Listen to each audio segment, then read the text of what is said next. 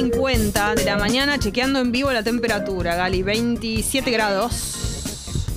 La máxima para hoy, 29, así que estamos ya casi más o menos en esa. Apenitas nublado, te diría que salió el sol. Es un buen día para lavar la ropa que tenés acumulada. Mañana llueve de vuelta, todo el día, así que es el día hoy. Hoy es el momento de lavar la ropa ahora que capaz se te seca durante el día. Es mi recomendación del día de hoy. Bueno, menos mal que lo aclarás. Sí, porque mañana vuelve a llover, así que todo eso... ¿Hoy no? Hoy no llueve. Hoy ya está. Hoy estamos liberados. Hoy un poquito nublado, sale, está este sol que cada tanto sale, así que yo diría que es el día. Es el día para todo lo que estuviste postergando por lluvia, porque mañana vuelve la lluvia. Bien, gracias por la información. Es muy favor. importante para que nosotros lo tengamos en cuenta. Vos te la mereces. Bien, eh, vamos con coronavirus prim- primero, ¿les parece? Bárbaro.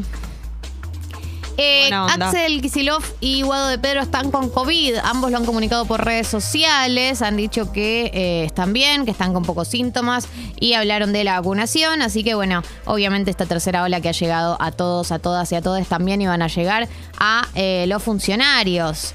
Hay otro tema que está también en la agenda que tiene que ver con el coronavirus y la legislación laboral. Es decir, ¿Qué está pasando con los empleadores y eh, las personas que tienen coronavirus? Casos de personas que los hacen ir iguales aunque, hayan dado positivo. Casos de personas que por ahí no tienen el diagnóstico positivo, pero tienen síntomas y los hacen ir igual. Digamos, como esta tercera ola eh, llegó a números récord en cuanto a contagios y afectó a muchísima gente. De hecho, ayer me pasó que fui a una farmacia de esa cadena de farmacias tan grande eh, y estaba cerrada por falta de personal. Eh, Me imagino por la cantidad de personas que debían tener coronavirus. Pero bueno, frente a esto hay muchos empleadores que em, se hacen los vivos, ¿no? Y hablan un poco de no bajar la productividad, hablan un poco de no perder eh, plata, hablan un poco de eh, todos los escenarios que tienen que ver con la ganancia personal y obligan igual a ir a los trabajadores al puesto de trabajo. Por ese motivo también se cambió la, legisla- la legislación, la- la- el protocolo, El de contacto estrecho, digo, porque no es que uno ahora de repente cuando sos contacto estrecho, si está vacunado no contagias, o sea, puede que te contagies como no. El protocolo cambió porque muchos empleadores y muchos integrantes de la Cámara de Construcción, de la industria, eh, se acercaron a presionar y a decir, eh, cambiame el protocolo porque si no me faltan la mitad de los trabajadores, digo. Yo aclaro, o sea, para mí es algo que no es menor. Si bien el protocolo cambió si uno es contacto estrecho, como que sos confirmado contacto estrecho, estuviste con una persona en las 48 horas previas a la aparición del primer síntoma, tiene un diagnóstico positivo y vos sos contacto estrecho, si podés aislarte, yo me aislaría.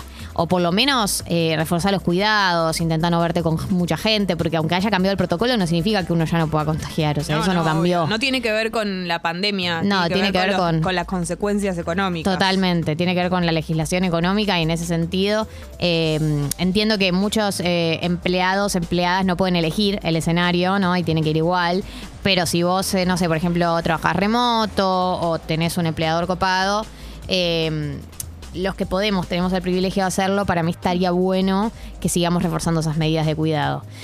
Bien, eh, en otro orden de cosas, eh, salió una noticia, un- salió a hablar la OMS y dijo lo siguiente. La OMS asegura que después de Omicron es posible que termine la pandemia en Europa. Eh, se- la variante Omicron, de la que podrían llegar a contagiarse el 60% de los europeos antes de marzo, ha dado, una nueva fa- ha dado paso a una nueva fase de la pandemia del COVID en la región y podría precipitar su final, según dijo el director de la OMS en Europa. Dice, en cuanto la ola de Omicron se calme, habrá durante algunas semanas y meses una inmunidad global, ya sea gracias a la vacuna o porque la gente se habrá inmunizado por la infección. Y también una bajada a causa de la estacionalidad. Eh, sin embargo, dijo que todavía eh, no se considera al virus como endémico, que es como el norte al que todos los epidemiólogos están apuntando que se convierta este virus. Eh, endémica significa que podemos prever lo que va a ocurrir, es decir, son esos virus estacionales, como en el invierno puede haber una ola de gripe. Y que están durante un periodo de tiempo y que es mucho más controlable. Bien, pero sin embargo habla de que el antecedente de Omicron en Europa puede llegar a ser una referencia para todo el resto de, de nosotros, de nosotras y de nosotros que estamos viviendo acá full tercera ola, así como en muchos otros lugares del mundo, pero por ejemplo, no sé, en, en Inglaterra ya está, ya está, ya están recontra empezando a bajar los casos y acá Bueno, esta última semana acá parece haber una meseta alta, o sea, No, no, no volvimos a tocar creció. el pico. Mm. Claro, como que la semana pasada, no, la anterior tuvimos el pico, la semana pasada no volvimos a superar ese número, están tipo alrededor de 120 mil, 130 mil casos diarios. Eh, y hay que ver qué pasa esta semana. Hay que ver si se mantiene la meseta, si vuelve a subir, si empieza a bajar. Ojalá, sería increíble. Pero bueno. yo no me guiaría por los números que salgan hoy, me guiaría por los números que salgan martes, miércoles, jueves. Principalmente miércoles y jueves. Claro. Bien, eh, en otro orden de cosas, eh, el gobierno convocaría, al parecer, esta semana a sesiones extraordinarias para que el Congreso sesione entre el primero y el 28 de febrero. Eh, los temas que va a incluir eh, son la reforma del Consejo de la Magistratura. Recordemos que hace poco falló la Corte Suprema. Vieron que yo les dije que eh, la Corte Suprema falló en una causa que tenía no sé cuántos años, eh, ¿cuántos años dije? Más de 10 años, digamos, el tema de la composición de la Corte Suprema. ¿Cómo tiene que estar compuesto? ¿Cuántos integrantes? ¿De qué orden? Bueno, la, Corte Suprema eh, se levantó un día, un día eh, y dijo, voy a fallar sobre esta causa.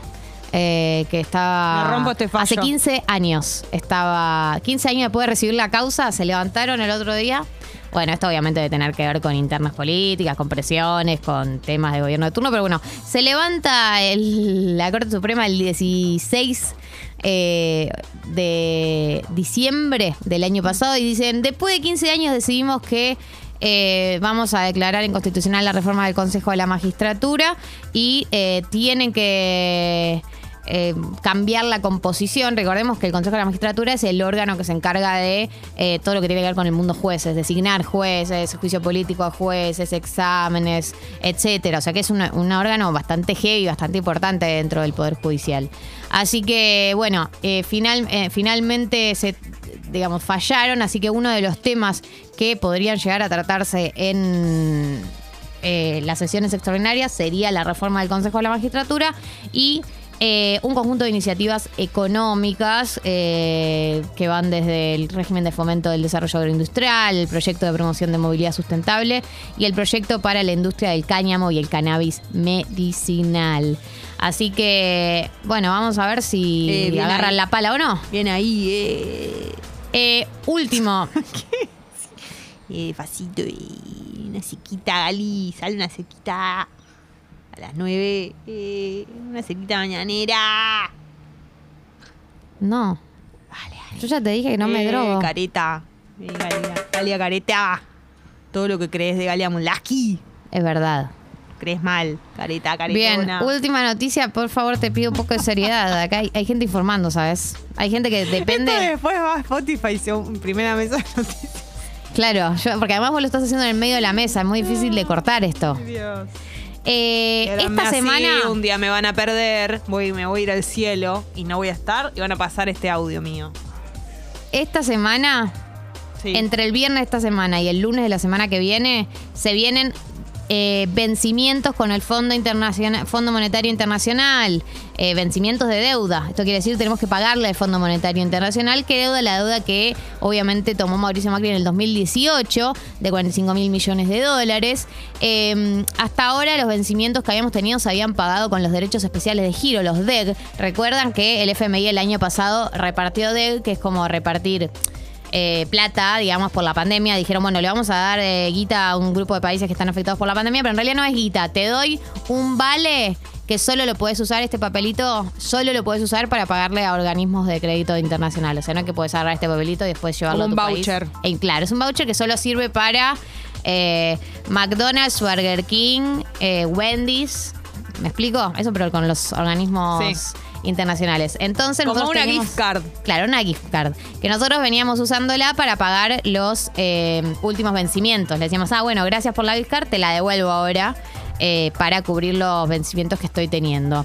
Ahora, est- entre este viernes y el lunes eh, de la semana que viene, vienen los primeros dos vencimientos de este año en medio de las negociaciones que estamos teniendo con el FMI y en un momento donde tampoco es que tenemos eh, las recontra reservas para pagarlo. Este viernes 28 de enero tendríamos que pagar 730 millones de dólares. Jessy, ¿tenés algo? Estoy, sí, sí, sí. Estoy- Bien. tengo, tengo, y el lunes siguiente deberíamos pagar 365 millones de dólares. Listo. Eh, así que, bueno, fíjate cómo Puedo, venís puedo, puedo. del chanchito. Sí. eh, y vemos qué hacemos. Así que bueno, vamos a ver qué es lo que pasa de acá el viernes. Eh, como obviamente en esto es clave todo el tema de la negociación. Al parecer no, no, no estamos ya, ya, ya por cerrar un acuerdo. Si bien hay algo que me decían el otro día, que es que viste que los, la última semana, las últimas semanas se tensó mucho la discusión con el FMI, como que salieron todos a hablar. Eh, muchos funcionarios salieron a hablar, a criticar al FMI, no podemos cumplir con lo que nos piden, qué sé yo. Y me recordaban que cuando fue el acuerdo con los bonistas, el acuerdo en aquel momento en el 2020, fue el acuerdo con los bonistas, eh, también los días previos al acuerdo fueron los días más tensos. Así que bueno, en una de esas estamos en las pasar. puertas de un acuerdo, pero la sensación que da por las declaraciones públicas es que no. Por ahí nos estamos, yo viendo una curva enorme y mañana Por ahí nos llevamos una sorpresa. Ojalá, eh, pero bueno, sin dudas es clave en medio de esta situación eh, y vamos a ver qué pasa de acá al viernes y al lunes de la semana que viene, Jessy.